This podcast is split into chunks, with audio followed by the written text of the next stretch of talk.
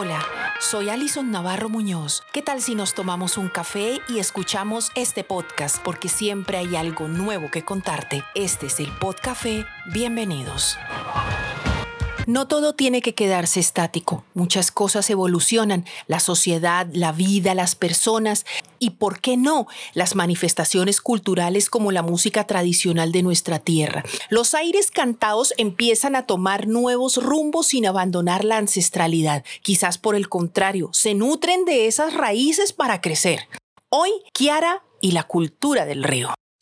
río Magdalena me bañaba yo, se bañaba mi.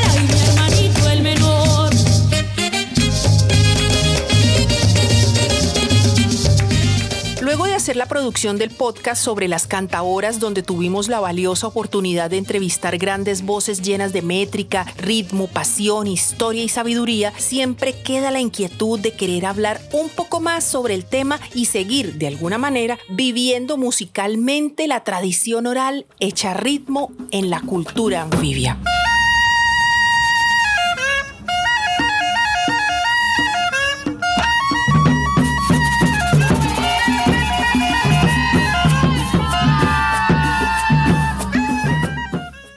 Bueno, la cosa es que repetimos, pero esta vez en la voz de una joven figura de la música tradicional en cuyas composiciones están los elementos que caracterizan a los habitantes ribereños, a los costeños habaneros, a esas historias marcadas en las ruedas de bullerengue, del porro y del fandango. Hablo de Kiara Patricia de la Osa Guerra, trabajadora social, quien encontró en la música de su tierra un motivo para hacer trascender este legado de sus ancestros. Patricia no me gusta tanto, pero ajá, me lo pusieron mis papás.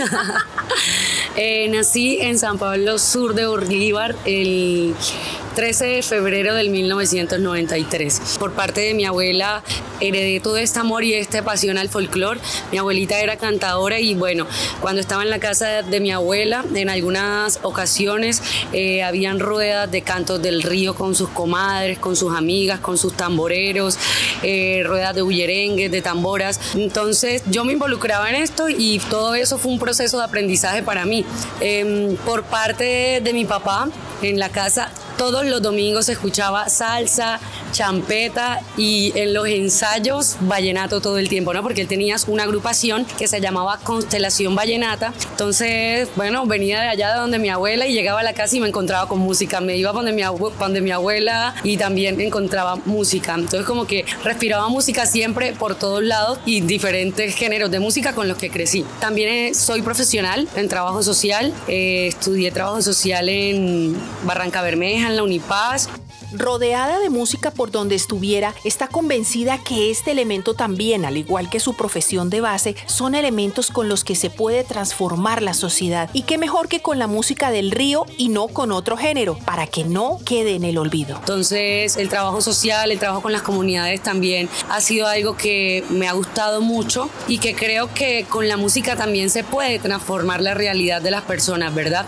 Decidí estudiar trabajo social y quise especializarme en proyectos culturales también para ver cómo podía gestionar un poco más mi carrera musical. Entonces empecé también a hacer una especialización eh, de gerencia en proyectos culturales en Unipap. Bueno, ya me falta un semestre. De seguro que ustedes han escuchado las trovas paisas, el moño en Santander, una piqueria en un festival vallenato. Todas tienen en común ese rifirrafe de versos cargados de cotidianidad, donde uno lanza una frase y el otro le responde, bueno, ajá, y aquí empieza a salir esa tradición cultural, como las ruedas de bullerengue, que Kiara presenció, vivió y creció con ellas, que le dejaron una huella profunda en su memoria. Cuando llegaba donde mi abuelita y escuchaba esta música me gustaba tanto, de hecho creo que todos estos ritmos están impregnados en nuestras venas, en nuestro ADN, porque es una herencia que tenemos todo, ¿verdad? Esa herencia que nos ha dejado la unión de la trienia del indio, del africano, del blanco. Mi abuelita también siempre me hacía énfasis que el que ama su tierra, la escucha. Y que era muy importante continuar con esto que ella estaba haciendo, que era muy importante que yo también me aprendiera esos cantos para que nunca quedaran en el olvido. Ella como digna representante de la cultura anfibia tiene una interesante valoración de la carga social que tienen los aires cantados del río. Es que sencillamente es la identidad del pueblo, porque como decía su abuelita, el que ama su tierra la escucha. Mira, ellas, eso era como tan orgánico, realmente era tan natural. Eh, llegaban y empezaban a hacer coros y entre ellas se tiraban, la una le tiraba un verso a la una y la otra le respondía, como que allá viene el funanito, el muchacho que a ti te gusta, eh, me lo llevo yo, te lo llevas tú y la otra le respondía, eh, el hombre cuando es celoso, ponle un hueso en el plato, que, y siempre eran así como con esa complicidad y era algo muy bonito, o sea, era jocoso, pero también era chévere, era bonito y yo decía, yo también algún día quiero tener esa capacidad de hacer un verso Composiciones en su haber empiezan a formar parte de ese repertorio y su abuelita fue fundamental en ese aprendizaje, pero no solo de las letras, sino de los ritmos de estas canciones. Sí, claro, yo compongo desde chiquitica, siempre veía algo y en torno a eso le, le, quería componer, ¿verdad? Podía ver una hoja y mi abuelita también hacía el ejercicio conmigo, se sentaba conmigo y me decía, bueno, eh, componle a este mango, ¿qué puedes hablarme de este mango? Entonces yo le decía, no, que el mango es dulce dulce, que el mango es biche también, que me lo puedo comer con sal y limón. Entonces ella se sentaba conmigo, hacía palmitas conmigo, me decía, bueno, vamos acá a hacer una canción del mango. Entonces sí, yo compongo, le compongo al río, le compongo a la naturaleza, al amor, a las memorias de mi tierra, a esas experiencias que me contaba mi abuelita, que me cuentan mis tíos hoy en día también, cosas que ellos vivieron que yo no vivía en ese entonces. La música también, ¿no? O sea, compongo las letras y las melodías de las canciones.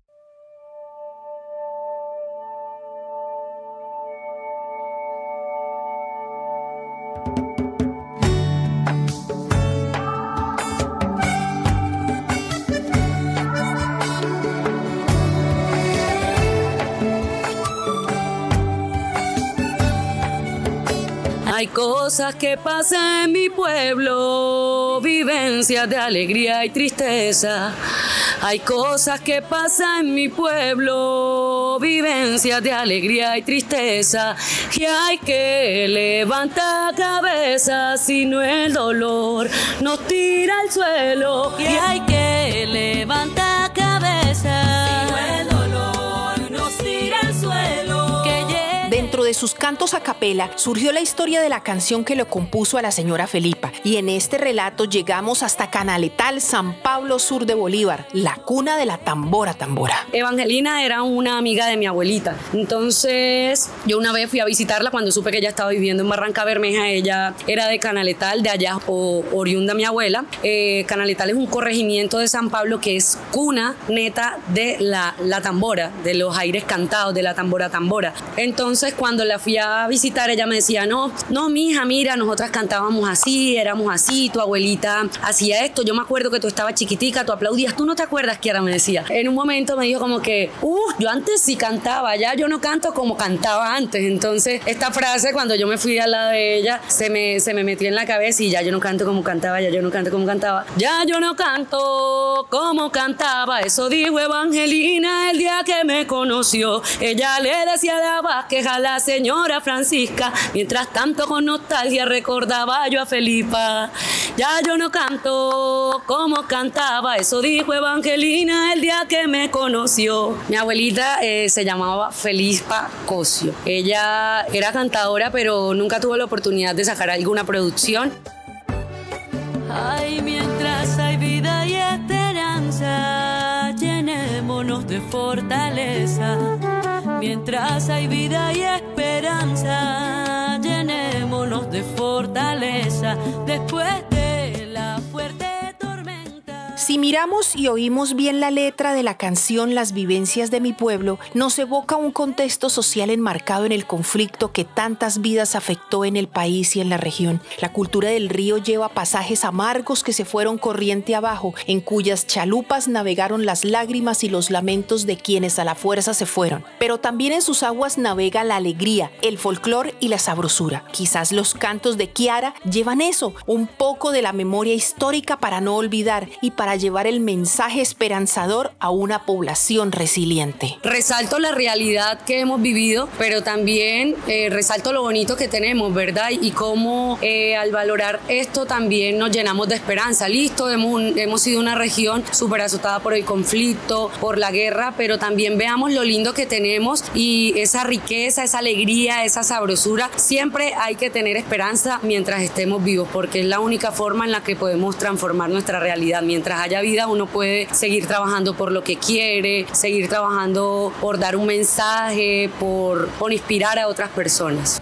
El rescate de la tradición hace pensar que esta bella jovencita de acento golpeado, cabello ensortijado y tez morena tiene una misión muy grande, tan grande como los referentes que tiene en su haber musical, con solo escuchar a su propia abuela, a los hijos de doña Diana, a Estefanía Caicedo, Etelvina Maldonado, Petrona Martínez o Totola Momposina. Claro que sí, mira, Totó, eh, Petrona Martínez, los gaiteros de San Jacinto, todos estos maestros de la música tradicional están en el mundo girando y llevando esta música. Son representantes de la música tradicional colombiana.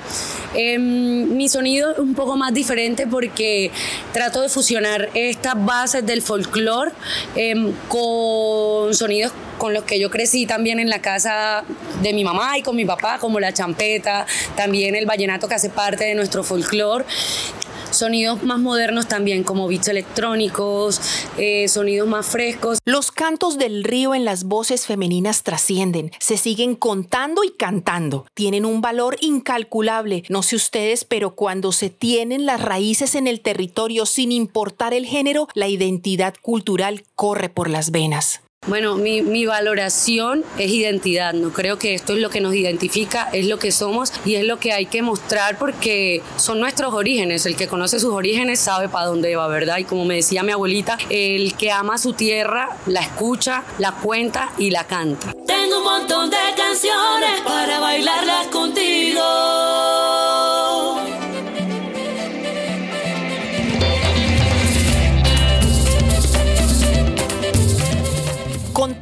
preámbulo, no solo Kiara tiene la misión de seguir dándole fuerza a la tradición, en nosotros también está esta responsabilidad cultural de escuchar, promover y compartir en nuestras redes sociales todo aquello que se ha hecho en nuestros pueblos.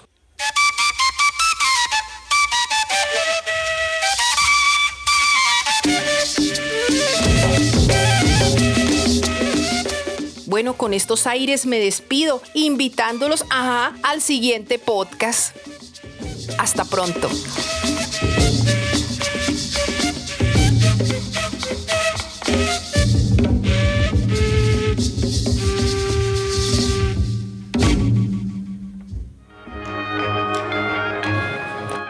Podcafé es un espacio periodístico que puedes escuchar a través de máquina de escribir noticias y las plataformas de Spotify, iBox y Anchor.